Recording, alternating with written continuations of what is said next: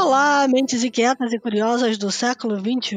Este é o The Shift, o seu podcast sobre inovação disruptiva. Eu sou a Cristina Deluca. Eu sou a Silvia Bassi e a gente está aqui para falar sobre disrupção, porque afinal de contas a ruptura é a única constante do século XXI, como a gente se não se cansa de repetir.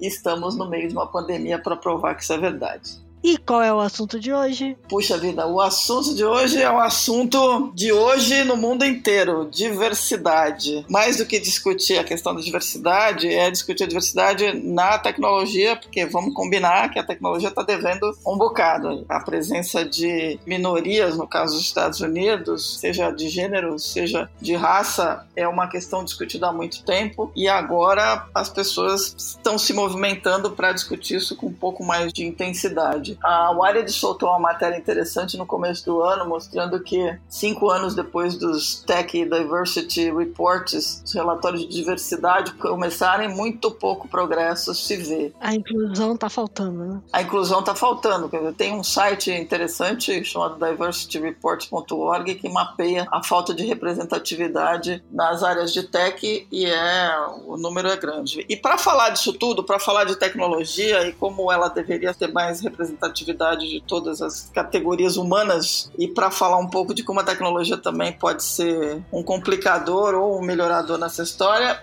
a gente resolveu convidar uma moça muito bacana chamada Ana Carolina da Hora, mais conhecida como Nina da Hora. Ela se apresenta como uma cientista em construção, mas a Nina é muito conhecida por ter um trabalho grande na área de computação e principalmente na área de levar a possibilidade de aprender computação e de praticar a computação para o maior número possível de pessoas. Então não, é, não estamos falando só de diversidade, mas estamos falando de acesso. E aí tem uma novidade para quem está ouvindo a gente, que é a presença ilustre do CTO da The Shift, Fábio Tanin. Fábio, dê oi, por favor. Olá. Que é o cara que fica todo dia, quando a gente grava, lá nos bastidores e que agora a gente chamou porque o Fábio é também da área de computação e pode, vai acrescentar muito. Então, queria agradecer a Ana, a Nina pela presença e Nina, Seja bem-vinda aí na conversa. Obrigada, gente, pelo convite, pela introdução aí. E super prazer estar aqui com vocês. O prazer é nosso. Todo nosso.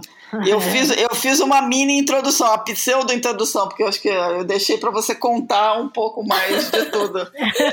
Então, além dessa risada sensacional, que eu acho maravilhosa da Nina, eu, ela tem muita história para contar. Então, conta um pouco, Nina. Você é uma cientista em construção, é isso? Exato. Eu coloquei esse título na minha vida há uns anos atrás, justamente para me dá liberdade e as pessoas entenderem que às vezes eu, eu não vou ter a resposta e tudo bem, sabe? Passar essa impressão de que as pessoas que trabalham com tecnologia, com computação, elas não sabem de tudo, por mais que pareça que é isso. Então, assim, existe construção é justamente para deixar as pessoas à vontade em perguntar e deixá-las também à vontade para entender que eu não vou ter a resposta para tudo. E eu tô me graduando em computação na pela PUC do Rio de Janeiro. Os lugares que eu já trabalhei, os estágios que eu fiz, os projetos que eu participo são em sua maioria ligado na educação e na tecnologia, que alinha, tenta alinhar a educação e a tecnologia. E a partir desses dois temas eu vou construindo as costuras, né? O que eu posso ir unindo a partir desses dois temas. Então agora eu tô num projeto, um coletivo que é o Perifa Connection, que é uma disputa de narrativas e mídias tradicionais. A gente tem uma coluna na Folha, por exemplo, pra gente dar oportunidade para jovens como nós, jovens negros e da periferia, de escreverem sobre diversos assuntos diferentes. E aí é acrescentar para a narrativa que já está no mundo de que a gente pode falar de outros assuntos e de outros temas, né? Então a gente tem essa coluna. Eu tenho um podcast que é o Ogunye, que é para apresentar cientistas do continente africano. Era um diário pessoal que eu tinha para eu conseguir me manter motivada na área de computação. Então eu comecei a pesquisar a origem, comecei a pesquisar sobre cientistas que trilharam ou que fizeram o mesmo curso que eu estou fazendo agora, que eu estou me formando. Eu decidi transformar no podcast, porque tem muito cientista, tem mais de 400 cientistas que eu pesquisei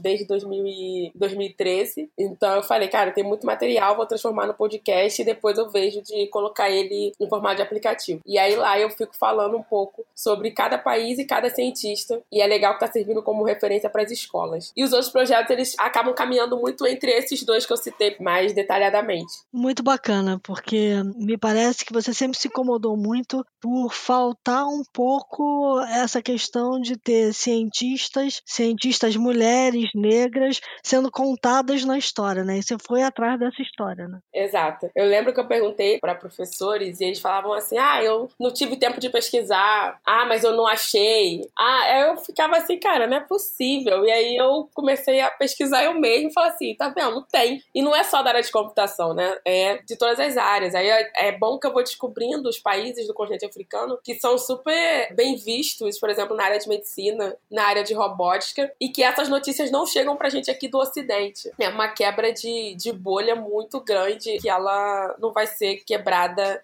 de um dia para o outro, mas a gente precisa dar os primeiros passos, pelo menos. É, com certeza. Agora, como é que é? Você falou a quebra de bolha, eu acho que é uma coisa bacana, porque você, vamos dizer assim, vai, você pulou uma série de desafios ali. É importante a gente poder saber o que, que é a quebra de bolha nesse momento para você como é que você está enxergando isso tudo? É uma questão só de acesso, de política corporativa? É uma questão de política de governo? Como é que a gente quebra todas essas bolhas? É uma questão de cultura? Olha, é uma questão de um pouquinho de cada um desses que você citou. Eu vejo que o momento, desde o ano passado, na verdade, desde 2018, a gente tem vivido um, um momentos de diálogos muito tensos, né? Aqui no. Vou falar um pouco do Brasil, né? Uhum. Do Brasil. Na verdade, eu acho que a gente não está dialogando, a gente está só gritando e querendo que um lado esteja mais certo que o outro. É verdade. E eu entendo que a gente chegou nesse, nesse ápice porque a gente passou por muito tempo sem debater de fato as políticas de inclusão de forma mais direta. Cada um debatia muito na sua bolha.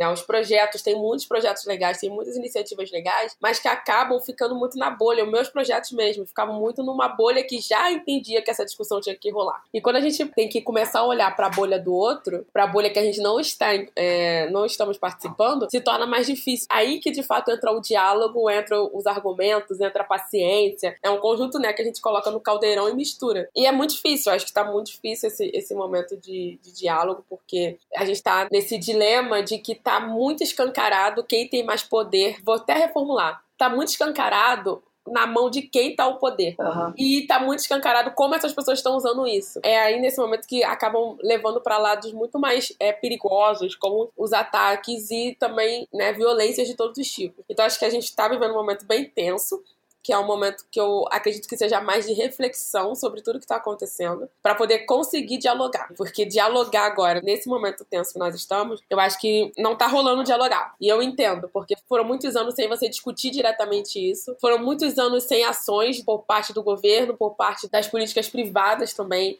sem debater sobre isso, e agora chegou no extremo que as vidas negras importam, mas elas importam há muito tempo. A gente tá falando isso há muito tempo. Só que agora chegou no momento que a, a violência tá muito escancarada, tá assim, não tá tendo idade, não tá tendo hora e não tá tendo lugar. E eu acho que o que mais está chamando atenção é porque a gente tá numa quarentena, ou quem pode estar numa quarentena está no meio de uma pandemia, de uma doença que é uma doença grave, né, que ataca a massa, e ao mesmo tempo a gente ainda está tendo que lidar com essas outras questões que ainda não foram resolvidas. Não foram sequer pensadas soluções mais soluções mais diretas, né? Soluções que de fato mexam na estrutura. É, é a chamada tempestade perfeita, digamos assim. É isso. Quando é. várias coisas se juntam. Mas eu acho que tem, tem um ponto importante. O que a gente viu é, nesse momento todo é um, é um movimento importante de vários aspectos. Quer dizer, você teve uma lista de mais de 200 empresas de tecnologia condenando a violência eh, abertamente e lançando manifestos e aí começou de novo esse movimento de cutucar todo mundo para mostrar os seus relatórios de diversidade. E aí a coisa começou a avançar. Então, um dos aspectos interessantes foi o, o texto que foi publicado pelo Marlon Nichols, que é um dos fundadores da Mac Ventures, que junto com a Kaufman Fellows fez lá a pesquisa sobre diversidade na área dos grupos de venture capital. Né? E aí descobriu-se que não só as startups lideradas por pessoas negras ou não só pessoas negras, mas de outras etnias, não recebiam investimento, como também no próprio board dessas empresas, a participação negra é ridícula de pequena né? É quase perto do zero em alguns casos. E quando você vê os resultados de empresas com boards e com grupos de funcionários diversos, o número é fantástico. Os resultados são, são sempre melhores, tanto do ponto de vista de lucratividade quanto do ponto de vista do investimento de capital de risco. Então, a gente está falando de um, de um processo que é meio uma tempestade perfeita que está desencadeando uma revisitação necessária, mais do que necessária. Como você mesmo falou, é, já devia ter feito há muito tempo. É, esse ponto que você tocou é muito importante, porque a área tecnologia sempre foi vista como neutra em tudo, né? Isso. Dificilmente esse debate era, era puxado, dificilmente esse debate era levantado. Ainda mais por empresas, né? Ainda, ainda mais por CEOs e líderes que não são negros. Como eu disse, a gente está dando passos. Esse passo é um passo importante. Justamente por essa área ser uma área que se relaciona com todas as outras áreas hoje da nossa sociedade. Não tem como a gente, no momento, estar sem tecnologia. Por exemplo, no meio da pandemia, a tecnologia que está ajudando todo mundo a se comunicar. Sim. É verdade. E tem uma questão aí também que é a questão da educação, né? A partir do momento que se pega a bandeira da tecnologia e a tecnologia diz que ela precisa ser mais inclusiva, mais diversa, ela ao mesmo tempo traz o questionamento e o incômodo de que a educação precisa mudar para ser mais diversa também, né? E aí tem um aspecto nesse, disso tudo que eu sei que a, a Nina tem um projeto em cima, que é a questão da própria tecnologia. É, a gente vem insistindo nisso, cansa de insistir nisso quando a gente faz o podcast, que é o bendito do algoritmo e, e, todo o viés que ele pode trazer, e aí ele leva isso para dentro da tecnologia e é necessário, né? Você discutir não só o fato de que você precisa ter diversidade de pessoas trabalhando em tecnologia, mas você também precisa ter um olhar muito, muito atento, mais do que tudo, para que a, o viés, o preconceito não venha embutido no algoritmo. Sim, vocês tocaram, levantaram pontos muito importantes, porque ao mesmo tempo que a gente está desenvolvendo tecnologia, que a tecnologia está avançando, por outro lado, tem muitas pessoas que ainda não entendem o que de fato a tecnologia está nos ajudando, porque uhum. eles não, não entendem essa ferramenta e não entendem esses conceitos por trás. Então, acho que a gente tá. Eu fico preocupada com essa outra desigualdade que a gente está criando no digital agora, né? Uhum. Da falta do letramento digital, da falta de ajudar as pessoas a entenderem é, o uso dessas ferramentas. Eu gosto muito de um, de um conceito que é um, um conceito que faz parte da minha pesquisa, que é o pensamento computacional, que ele faz que é justamente essa estratégia para ajudar as pessoas a aprender e também a aplicar conceitos da computação na resolução dos problemas do seu dia a dia, né? Uhum. E aí usando sempre junto com ferramentas mentais. Então é aquela parte muito do raciocínio. É antes da tecnologia, que eu acho muito importante. Antes da gente che chegar e usar a tecnologia, a gente entender por que, que ela tá ali, qual é o de fato objetivo dela para nossa vida né? Porque às vezes tem um monte de tecnologia que a gente usa e que no final, se a gente for parar para analisar, não serve, não, não mexe muito com a nossa, na nossa vida, né? Que a gente poderia deixar de usar. Então acho que é muito importante esse, esse primeiro passo para depois chegar no passo de você entender minimamente sobre uma programação, entender minimamente sobre segurança da informação. Eu acho que é um tema, por um momento que nós estamos passando agora, muito importante, que era muito nichado, eu acho que ainda é um pouco nichado, tempo de segurança da informação, segurança da internet, mas mas que agora é um conceito que faz muita diferença nas nossas vidas. Uhum. Né? Seja para você gravar reuniões via videoconferência, seja para você mandar um, uma mensagem, que às vezes é uma mensagem com conteúdo sigiloso. Como que você vai fazer isso? E agora tá todo mundo junto no mesmo universo, né? Uhum. E um uhum. outro lado da educação também é o acesso. Né? O Brasil, segundo as pesquisas do TICs em domicílio, são pesquisas feitas pelo CETIC. Pelo CETIC. É. Exato. Mais de 30% hoje de, da população do Sudeste, se eu não me engano, não tem acesso à internet ainda. E a gente fala 30, mais de 30%, tá ali entre 30% e 35%, e as pessoas acham assim, ah, mas é, é pouco. Não, não é pouco. Se a gente for levar em consideração a população do Sudeste, todos os estados que compõem a região, é muita coisa, né? Então ainda esse acesso às telefonias não, não chegam em todos os lugares, o sinal. Muita gente não tem acesso a computador ainda, então só pelo celular, internet móvel. Eu acho que vale a gente explorar um pouquinho mais essa, essa linha da, da privacidade e da segurança de informação, porque muita gente está sendo obrigada a usar a tecnologia hoje e não está sabendo lidar com isso. Isso. Né? O número de pessoas que começaram a usar o WhatsApp nos últimos meses, anos, é, é, enorme e o que tem de gente com a ferramenta clonada aí, porque não sabe diferenciar o que, que é um SMS do WhatsApp, de um outro, de ligação, etc., é muito grande também. Então a gente está tendo uma horda de ataques muito grandes aproveitando dessa desconhecimento, né? É, eu acho que esse é um ponto. Agora, aproveitando, Fábio, que você está falando, você tem uma experiência, quer dizer, antes de ser o nosso CTO querido aqui da The Shift, você tem uma experiência experiência aí de mais de uma década trabalhando na indústria de tecnologia. Como é que é a tua visão sobre diversidade na indústria de tecnologia ao longo desses, desses anos que você trabalhou? Eu acho que tem tido um movimento muito grande, bem, bem recente, de inclusão, de diversidade. Quando eu estava na indústria, vou te dizer, enfim, faz uns 5, 6, 7 anos, teve um movimento grande de equilíbrio de cargos gerenciais nessas empresas, enfim, grandes aí de tecnologia, né? Todo mundo querendo equilibrar e contratar pessoas, mulheres, latinas, envolvendo diversidade, para equilibrar o quadro gerencial. E até, assim, preterindo pessoas, né, por, por competência, justamente para poder equilibrar. E o resultado, não vou nem falar do resultado econômico disso, o resultado em números, né, é que muitas empresas começaram a se gabar de, olha, temos mais mulheres, temos mais negros, temos mais pessoas de, de diversidade sexual. Ainda assim, era uma coisa muito de dentro para fora, muito para mostrar para inglês ver. Eu acho que a valorização da pessoa, né, pelo do profissional, ainda é uma coisa que a gente não está vivendo essa época ainda. Na época que eu estava com muito mais contato com empresas de tecnologia, eu ouvia muito isso, mas é muito recente esse movimento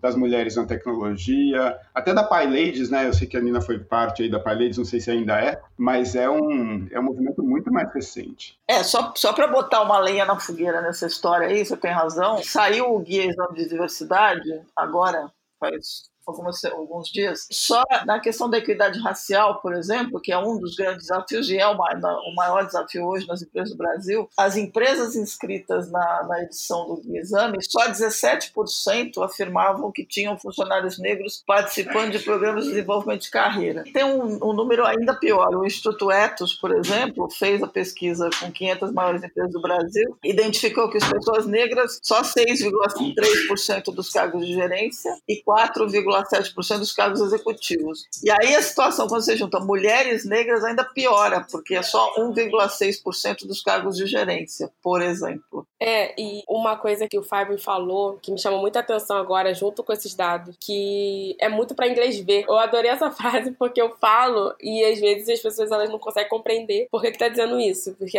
não adianta você falar que você tem tantas pessoas, mostrar quantitativo e internamente você não fazer ou não criar um plano de carreira para que essas pessoas atinjam cargos de liderança também, né? Não é só colocar elas ali para ocupar um lugar de dizer, para dizer, olha, aqui minha equipe tem tantas pessoas pretas, tantas pessoas lésbicas, tantas e não é só para isso, né? Precisa internamente se criar um, ambiente que as pessoas possam crescer até cargos de liderança, né? Possibilitar isso. Eu acho que isso vem até antes do, de entrar na empresa, né? Antes das empresas contratarem, mas o, os programas formação eles têm que mudar, né? Tem que Isso. ter uma atração maior de mulheres e de diversidade para as carreiras de exatas que não tem. Pelo menos aqui no Brasil, é, isso é muito fraco. Em outros países a gente vê programas de atração melhores, mais bem implementados, né? Que tem mais diversidade na entrada nas áreas de exatas e tecnologia desde o ensino médio, né, em feiras de ciências e tal. Isso é uma coisa que aqui está devagar, né, e aí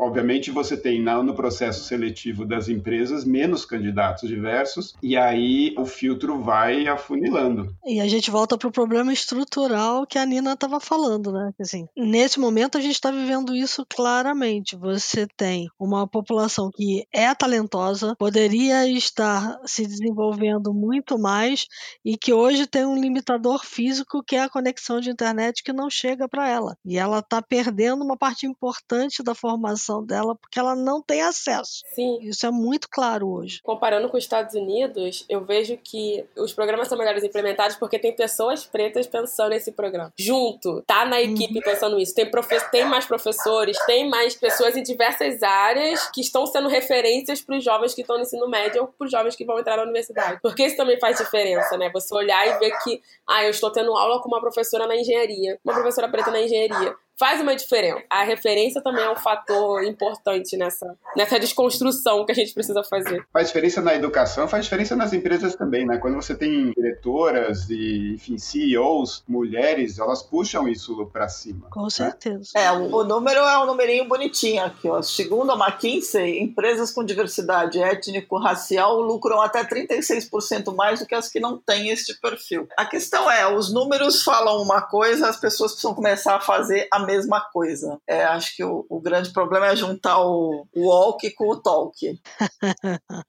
em e, tudo, né? É, porque é, é, aquela história do talk the walk, walk the talk.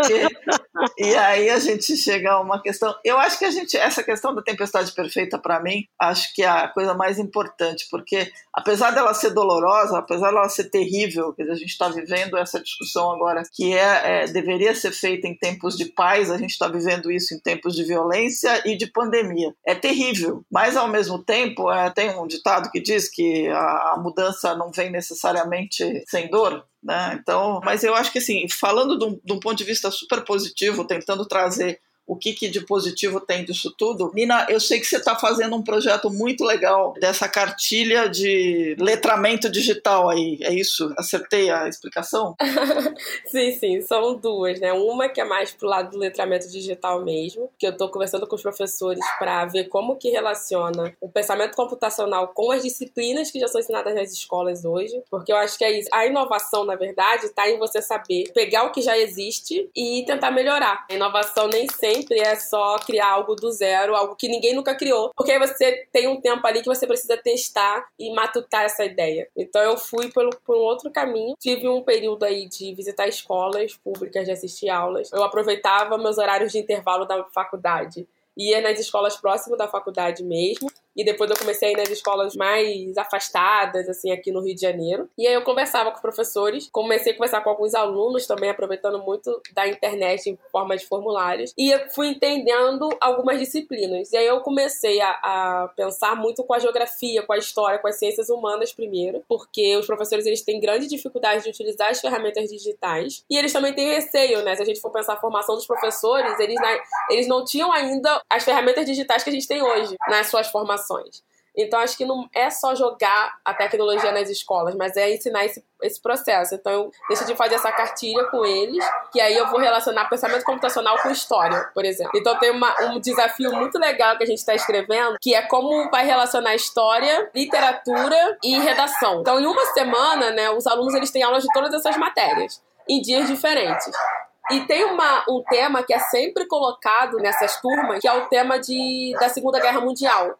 Mas se a gente for pensar a Segunda Guerra Mundial, quais eram os cientistas, quais eram as pessoas pretas ou quais eram os cientistas que estavam atuando naquele momento da Segunda Guerra Mundial? E aí essa, essa discussão é colocada na literatura, porque a literatura vai conseguir trazer é, obras e pessoas que participaram desse, desse processo da do Segunda Guerra Mundial. E aí a primeira aula, como é literatura, os professores vão fomentar essa discussão. E aí vão jogar um tema para a redação. Para o aluno conseguir escrever a redação, que a redação é sempre mais ou menos ali no último dia ou para os últimos dias da semana da escola, de, de, de aula, para os alunos conseguirem escrever essa redação, eles vão precisar ter assistido às aulas de história e de literatura e discutido isso. Então, a partir de um tema da história, você joga para a literatura, afunilando um pouco mais para essa questão das obras e desses cientistas, e na redação vira um complemento para no lugar daqueles textos, né, que a gente sempre tem que ler antes de você fazer uma redação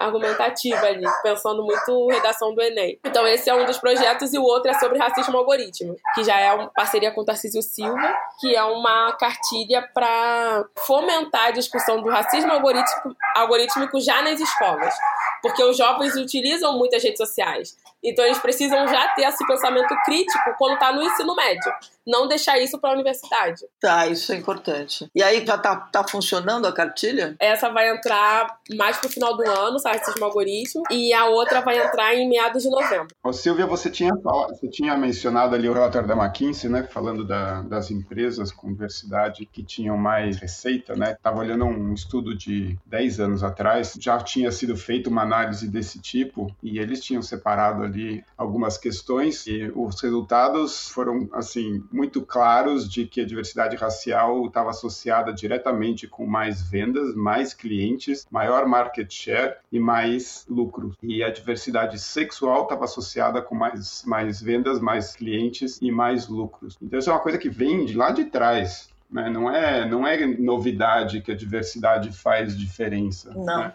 Mas aqui as empresas demoram muito para adotar isso de maneira real. É, eu acho que tem um, tem um lado aí dessa, dessa confusão toda em que a gente está metida, é que não só a discussão do racismo ficou evidente por conta de toda a sequência de acontecimentos, mas a própria crise econômica trazida com a pandemia vai fazer com que as empresas tenham que se revisitar, porque se você tem uma constatação há anos de que a diversidade é boa para os negócios, se você não consegue convencer as pessoas, é aquele velho ditado, né? o melhor jeito de você conseguir mudar alguma coisa é pelo bolso. Né? Então pode ser que, por uma questão pragmática, a gente consiga ver uma mudança andando que depois impacte, obviamente, na, na questão cultural. Ano passado, o Stanford lançou um paper sobre o uso de inteligência artificial na tomada de decisões. Tomada de decisões na empresa, né, sobre todas as questões. E uma das conclusões principais deles é assim, por que, que a gente não está usando inteligência artificial e está ainda confiando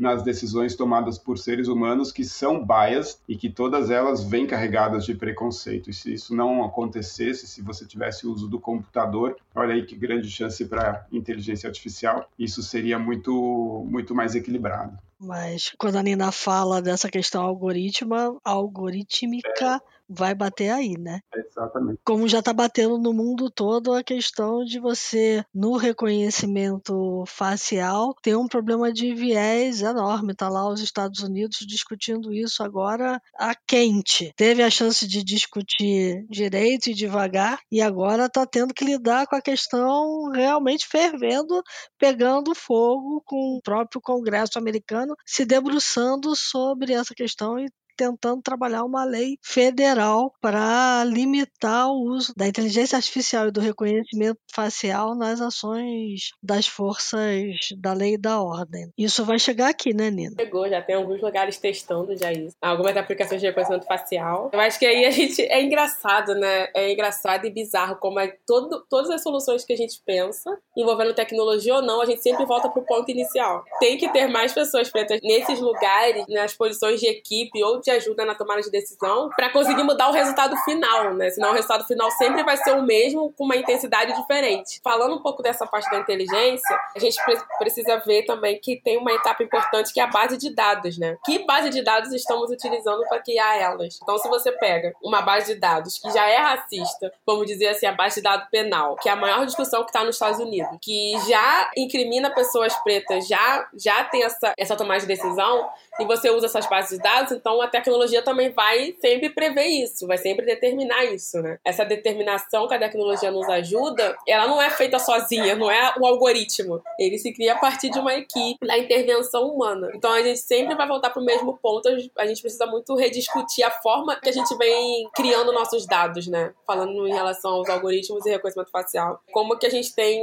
criado essas bases de dados em cima de tanto preconceito. Eu gosto muito quando falam assim, todo mundo tem preconceitos. Preconceitos. Todo mundo tem preconceitos. Então, como que a gente vai quebrando isso dentro da nossa bolha? E, de certa forma, com quem trabalha com tecnologia, acaba que vai interferir no trabalho dela. Porque se eu já tenho um preconceito, já tenho a tendência a achar determinadas coisas, e se eu não conversar com outra bolha, se eu não tiver na minha equipe pessoas que pensam diferente de mim, eu vou organizar a minha equipe e também os algoritmos e o que eu criar para aquilo que eu acredito e para aquilo que eu acho certo. Então, ainda tem esse fator na intervenção humana que contribui para isso também. É, eu acho que você falou um negócio que eu acho super importante, que é as pessoas quando olham para a programação, né, elas acham que está tudo certinho, que é o um mundo ideal, né? O computador consegue trazer o um mundo ideal. Mas ele, um programa, um algoritmo quando é desenvolvido, ele essencialmente ele está dentro de uma bolha também. Né? Ele reflete o grupo de pessoas que o desenvolveu. Exato. Se você não tem diversidade na hora de planejar, você não vai ter diversidade na hora que ele ficar pronto. Exatamente. A gente volta sempre para esse ponto. Eu acho, eu acho que é uma discussão super interessante, mas eu acho que a gente pode avançar um pouco mais já. Acho que já temos mais conhecimento do que nós tínhamos na década de 80, por exemplo, para avançar mais essa discussão. A gente tem que hackear esse Exatamente, conhecimento. Tem que hackear. tem que cortar no caminho, porque Não, é. mas é, é, eu acho que assim, não dá para discutir, é, mas é isso mesmo, tem que hackear tudo, porque na verdade o que a gente está falando no, no, fim das contas é que assim, para resolver a questão da diversidade, da inclusão, de acabar com o racismo, você não tem que caminhar nesse momento em que a tecnologia permeia tudo, se você não coloca a discussão de que o, o algoritmo também é racista, também pode ser racista, você não vai conseguir resolver a equação inteira, porque os sistemas vão continuar excluindo. Então, uma coisa é você a gente discutir que é preciso ter participação cada vez maior de todas as pessoas no mercado, acesso a todas as pessoas a todo tipo de coisa é uma coisa. Então, acabar com o racismo, acabar com a, a falta de diversidade é super importante. Mas, ao mesmo tempo, a gente está sendo inundado pela tecnologia. Se a gente não resolve as duas coisas e aí traz para cima isso que você está trazendo, de que o algoritmo é racista, e é sim, a gente sabe disso. Ele é racista, ele tem, é enviesado, ele tem milhões de, de defeitos que a gente só vai conseguir resolver se tiver absoluta clareza de tudo que está na mesa nesse momento. Exato. Um depende do outro. É. O bacana é que você pegou toda essa inserção que você teve, porque você foi abrindo os seus caminhos, né? E todo esse contato com a educação que você também sempre teve e olhou para fora e disse assim: dá para todo mundo ser assim, né? Então vamos trabalhar para todo mundo ser assim. É assim que tem que ser. Né? Exato. Né? Acho que por mais que todo mundo seja diferente, a gente tem como a gente pelo menos o mínimo nem o mínimo a gente está conseguindo alcançar, sabe? Juntos. E acho que a gente tem como chegar no mínimo, que é o mínimo em, em todas as áreas. O mínimo de você ter mais segurança nas comunidades, por exemplo, sabe? É, é um mínimo para viver e não para sobreviver. E a gente não está conseguindo levar a discussão nem para essa mudança mínima que a gente precisa. É algo que me preocupa, mas ao mesmo tempo eu tenho esperança. Acho que as iniciativas, as pessoas, essas iniciativas que vocês citaram das, das empresas de tecnologias, que eu acho que elas podem fazer mais, mas assim, a gente tem sempre que também comemorar os pequenos passos, então acho que foi um bom passo essas notas que eles compartilharam, mas eu acho que pode mover muito mais, porque hoje a tecnologia está interligada com todo mundo, né? Com todas as áreas, com as esferas públicas, com as esferas privadas. Então é eles pensarem como que podem promover uma. ajudar numa mudança estrutural, né? E essa ajuda, não estou dizendo que eles vão fazer isso do dia para noite, mas pelo menos iniciar isso mais de forma ativa. Né? Então, acho que eu sou esperançosa com as iniciativas que, que são colocadas, que são criadas, mas eu acho que ainda falta a gente esse campo da, da discussão, do diálogo. Porque discutir, debater e tudo mais, a gente já tem feito há muito tempo nas nossas bolhas. Então a gente uhum. precisa é misturar isso, porque debater, isso eu faço desde que eu fui colocada nesse, nesse, nesse mundo da tecnologia. Então, conheço outras pessoas que também fazem isso, como a Monique Evely, por exemplo, com o Desabafo Social, uhum. a Maite Lourenço com o Instituto BlackRock, com a empresa BlackRock. Então, acho que o que falta agora é, é esse diálogo, que aí sim que eu chamo de diálogo, que é esse cruzamento das bolhas. Eu acho que é o momento que isso está acontecendo e por isso que a gente está num momento tão tenso. As bolhas estão tentando conversar, mas não tá rolando. Mas é o passo, é o primeiro passo. Em algum momento vai rolar, tem que rolar. É, exatamente, em algum momento. Este é o ponto. Então a saída é cruzar as bolhas. Vamos lá, povo. Todo mundo cruzando as bolhas e com o alfinete na mão para estourar o máximo delas possível. Exatamente, exatamente. E as histórias que ela conta no blog dela são muito legais, porque você vê assim, que tem muita coisa boa, muita coisa legal, muita coisa bacana para misturar nessas bolhas e misturar nesses diálogos. Né? Sim, tem muito que, que se tivesse uma mistura, a gente teria resolvido alguns probleminhas já no, no Brasil, pelo menos. Com certeza. Tem um caminho bom para ser traçado aí agora. Eu acho que o ponto mais importante é que tá tudo na mesa. Não tem nada mais que ninguém saiba. Vamos combinar. Exatamente. Tá escancarado, né? Como dizem. É. Não tem como dizer que não existe mais. Muito bom. Então vamos para os insights? Vamos para os insights.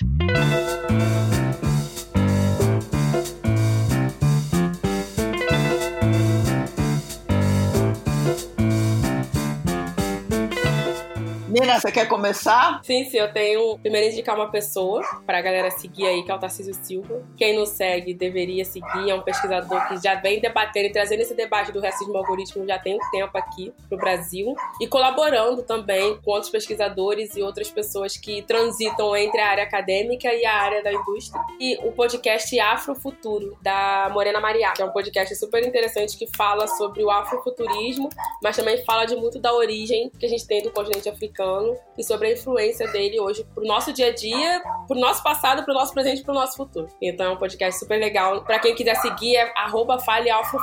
Muito bacana. Muito legal. Eu vou pegar o gancho dela, porque eu tinha separado aqui como meu insight um livro que está saindo agora, organização do Tarcísio Silva, chama Comunidades, Algoritmos e Ativismos Digitais, Olhares Afrodiaspóricos. Muito bacana. Eu estava dando uma leitura aqui geral nele, é, são 14 capítulos de pesquisadores e pesquisadoras provenientes do Brasil e de países da afrodiáspora e da África, como Congo, Etiópia, Gana, Nigéria, Colômbia, Estados Unidos, Reino Unido, né? E, e logo na abertura a gente tem é, uma professora da Universidade de Princeton, nos Estados Unidos, é, a Roa Benjamin, que vem falando justamente sobre uma questão que a gente abordou muito aqui, que é o viés algorítmico, né? E como a gente pode, quem está na linha de frente trabalhando com o desenvolvimento da inteligência artificial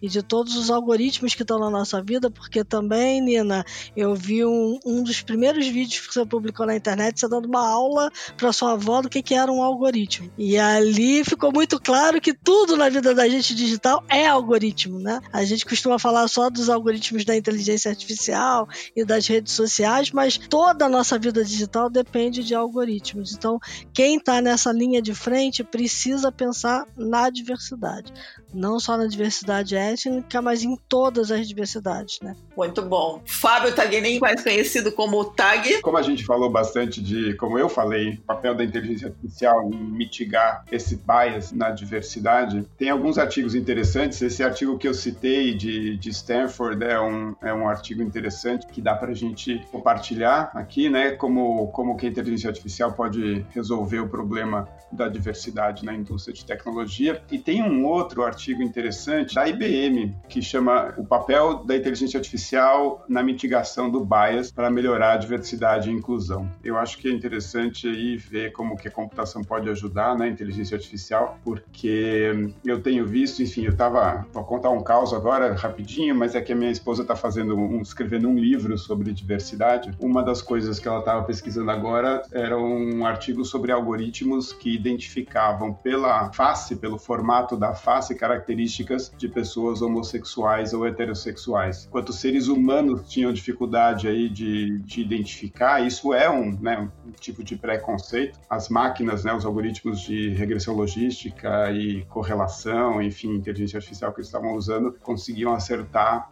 a orientação em quase 90%. Então, a, a tecnologia está aí, pode ajudar ou pode atrapalhar. A gente tem que saber usar. Esse que você está citando, para mim, é o exemplo mais perfeito de como é possível uma instituição como, a, como Stanford, porque essa pesquisa veio de Stanford, esses malucos inventaram esse algoritmo lá, se não me engano, pode jogar dinheiro fora fazendo o que não devia fazer. Exatamente.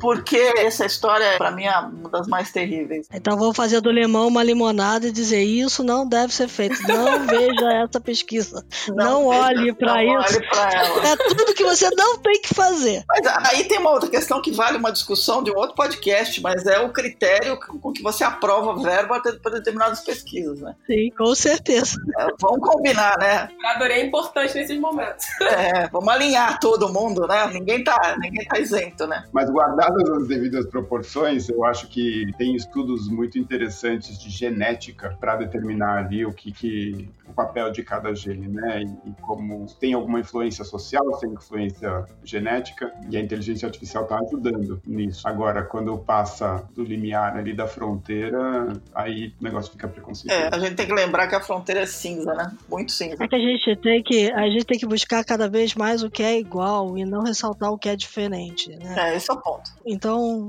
vamos é, ressaltar a igualdade. E dentro dentro da igualdade, procurar exatamente extrair o melhor dela. Né? É, esse é o ponto. Bom, eu vou dar minha dica então aqui agora. Bom, primeiro, dica ligada à nossa convidada Nina, que eu acho o máximo que tem o sobrenome e diz que pode provar com a RG que é da hora. Eu acho sensacional essa brincadeira, mas eu acho ótimo. Mas é o seguinte, Nina, é, eu acho que a recomendação é o podcast O Ogunhê, porque vale super a pena. Essa é uma questão da gente ser incapaz de nomear cientistas e pesquisadores fora da nossa bolha, digamos assim. Isso é terrível né, para a gente se envergonhar. Então, levantar a bola é super importante. E aí tem o seguinte: a, a gestão Kairos, que é uma empresa liderada pela Liliana Rocha, que trabalha com sustentabilidade e diversidade, lançou agora coisa de duas semanas o Guia de Diversidade na Legislação, que é uma forma de orientar as empresas a entenderem como praticar né, a diversidade, como se orientar para a questão da inclusão da diversidade como direito humano e como é que você trabalha para isso acontecer. É um e-book que é gratuito, a gente deixa o link na lista de, de dicas aí da página do podcast, mas acho que vale a pena dar uma olhada também. Muito bom.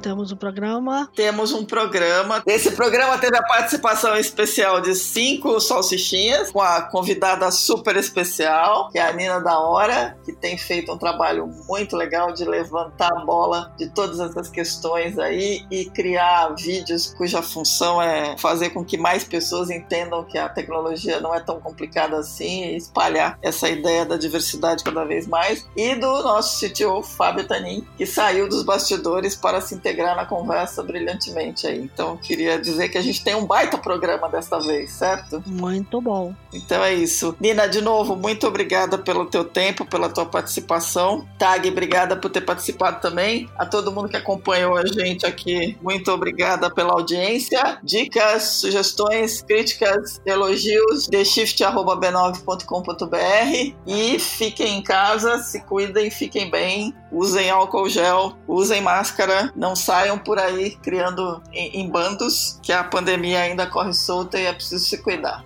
Até a próxima, pessoal. E felizmente, enquanto a gente estava conversando aqui, o mundo lá fora mudou e eu espero que mude para melhor. Ah, nesse caso sim, porque vamos combinar que discutir esse assunto é altamente disruptivo e é uma disrupção que é absolutamente necessária para a humanidade. Isso. Então tá bom, gente. Obrigada.